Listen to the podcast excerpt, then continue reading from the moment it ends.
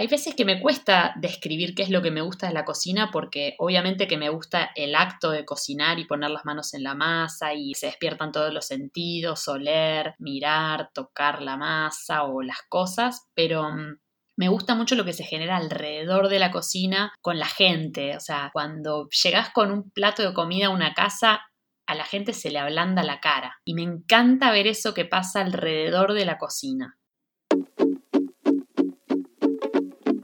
Esto es Comanda, un podcast de audio relatos sobre mujeres de la gastronomía. Mi nombre es Laura Marajowski y te invito a espiar el backstage del mundo de la cocina y las bebidas de la mano de una protagonista distinta en cada capítulo para poder entender cómo atraviesan la cultura, la historia y el género a la gastronomía. Comencemos entonces por hablar de gastrocultura y escuchemos lo que sus protagonistas tienen para contarnos. En el capítulo de hoy, Jimé Sáez, cocinera, diseñadora, autora y comunicadora de la cocina. Si bien cocina desde que tiene uso de razón, con un paso breve por diversos restaurantes, no fue hasta que se convirtió en co-conductora del programa Cocineros Argentinos, en donde se desarrolló durante 12 temporadas, que se volvió una figura popular. Hoy encara nuevos proyectos como su club de cocina virtual, Club Pastel. El gusto por la cocina de Jime comenzó hace más de 30 años, a una edad temprana y con una marcada predilección por la pastelería, que disfrutaban tanto sus amigas en los test que organizaba de adolescente como los vecinos, ya que cocinaba tantas tortas que sus padres, cansados de comer, la instaban a que compartiera con las casas del barrio.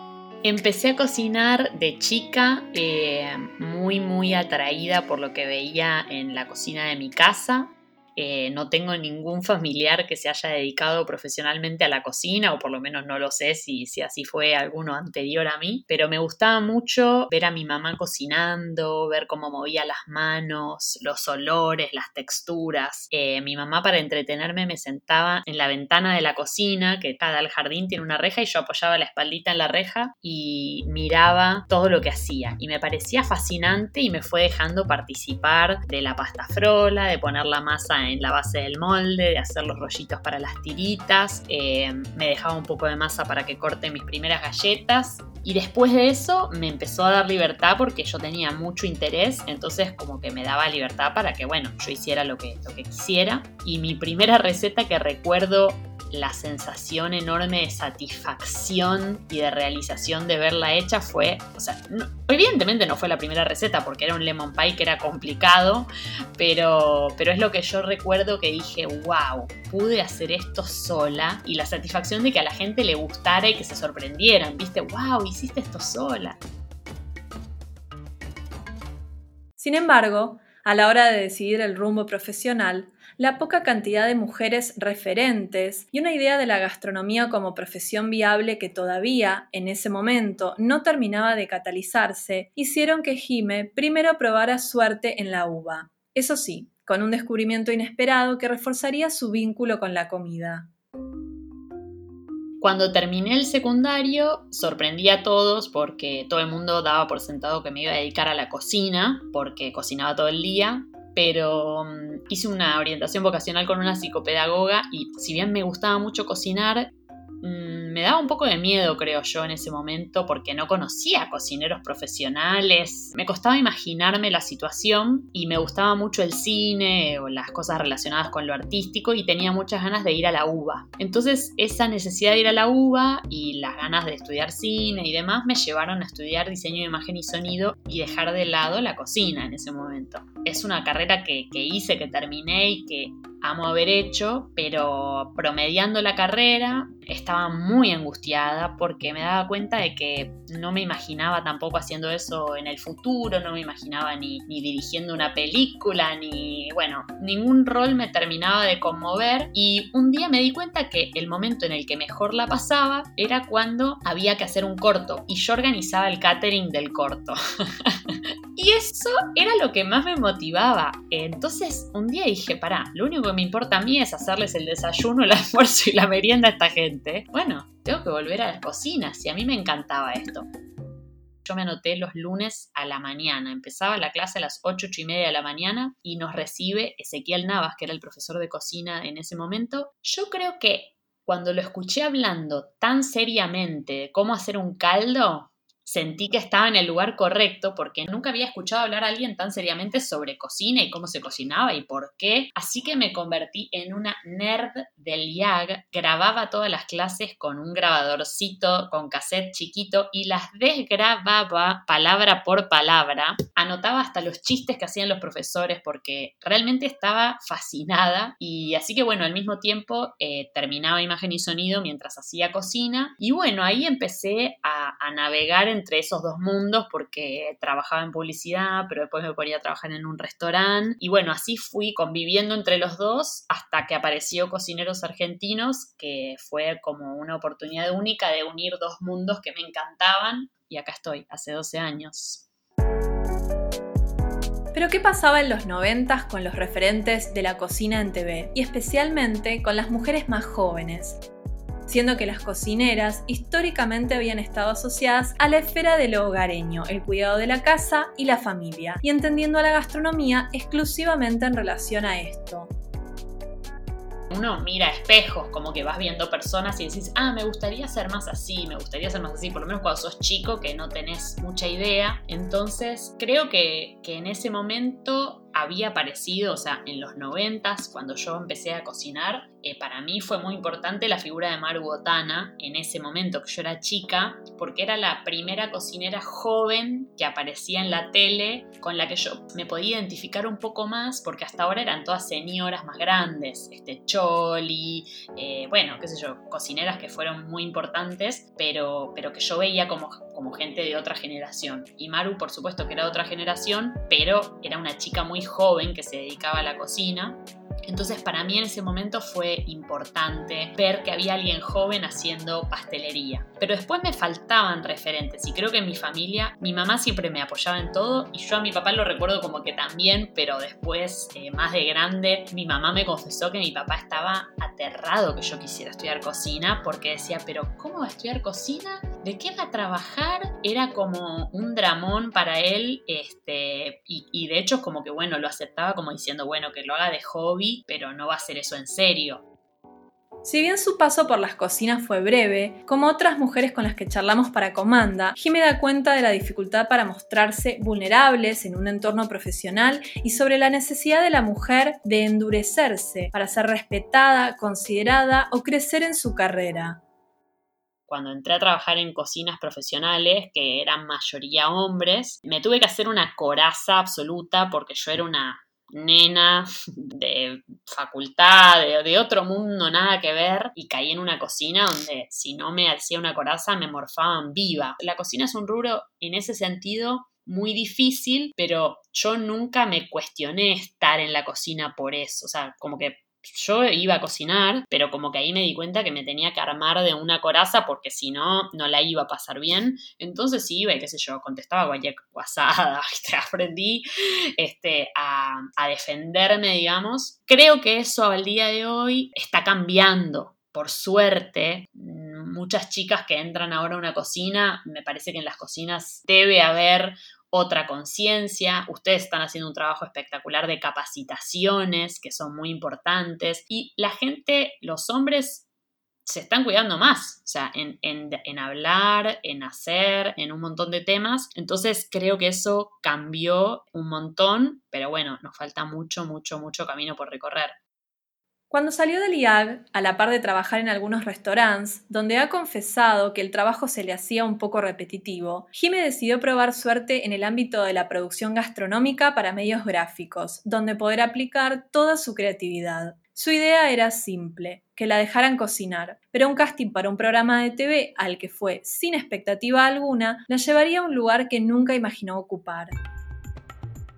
Yo no me hubiera imaginado en el momento que empezó Cocineros que iba a estar adelante de cámara. En esa época yo buscaba trabajo en el gourmet haciendo producción gastronómica porque yo quería cocinar y producir. Y bueno, finalmente terminé adelante de cámara porque me llaman para un casting que, al que fui sin pensar, quedé seleccionada y lo empecé a hacer. Y cuando lo empecé a hacer, el feedback que tenía era que la gente entendía mucho mis recetas porque era clara explicando, que era algo que hasta ahora nunca había tenido la posibilidad de explicar recetas y me gustó mucho y bueno, fue algo como que se fue dando naturalmente y me siento muy cómoda en ese lugar porque soy una persona con mucha curiosidad y que estoy todo el tiempo investigando y indagando y comprando libros de cocina y mirando recetas en internet y conociendo cocineros nuevos, entonces era como un canal espectacular para poder meter todo eso.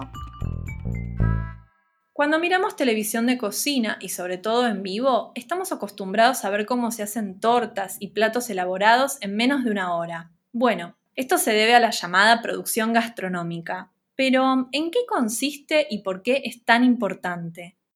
Producción gastronómica es el equipo que tienen los programas de cocina de cocineros afuera de cámara, atrás de cámara. En general, los programas de cocina tienen un equipo que es el que compra todos los ingredientes que se necesitan para, la receta, el que hace algunas preparaciones adelantadas, porque por ejemplo en un programa en vivo, si tienes que hacer una torta, hay mil etapas que tienen que estar listas porque no puedes esperar que salga después de una hora la torta del horno y demás, y que tiene que estar en contacto todo el tiempo con el equipo de producción televisiva y con los cocineros.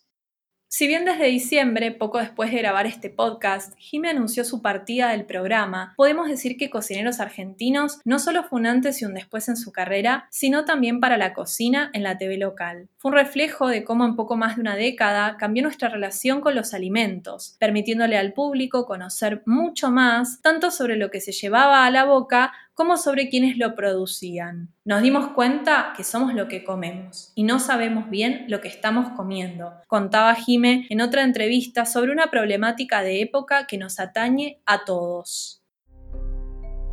Al principio a la gente le gustaba que viajáramos y demás, pero si venía un productor al piso a mostrar algo, por ahí el rating bajaba, los primeros años. Pero empezamos a ver que en los últimos años empezó, empezó a ser al revés por ahí funcionaba mejor en rating el productor que la receta. Y eso nos llamó mucho la atención porque fue un cambio de la sociedad, que empezó a tener más interés en de dónde viene ese producto, cómo se hace, cómo elegirlo. Y la verdad es que me encanta que así sea. No sé si eso tiene que ver con que la gente cocine más ahora.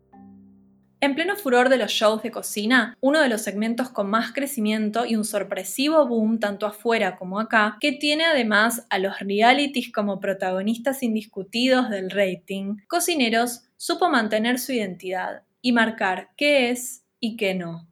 Cocineros es un programa de servicio y eso siempre lo tuvimos muy claro los que lo hacemos, que es un programa de servicio para la comunidad. Entonces que tenemos que enseñar conceptos de nutrición, productores, recetas y también ser federales y mostrar lo que pasa en el resto del país. Entonces estamos un poco al resguardo de tener que hacer escándalo, que es algo que no nos saldría o por lo menos no nos sale en este contexto. Los otros son programas que por ahí están un poco más armados, pero el nuestro es como su fin es enseñar a cocinar. Jim es una declarada fan de la plataforma estadounidense Cherry Bomb. Spoiler, nosotras también. Las chicas de Cherry, con su revista, radio y jubileos, también son referencia absoluta para todas las otras plataformas de visibilización de mujeres en la gastronomía.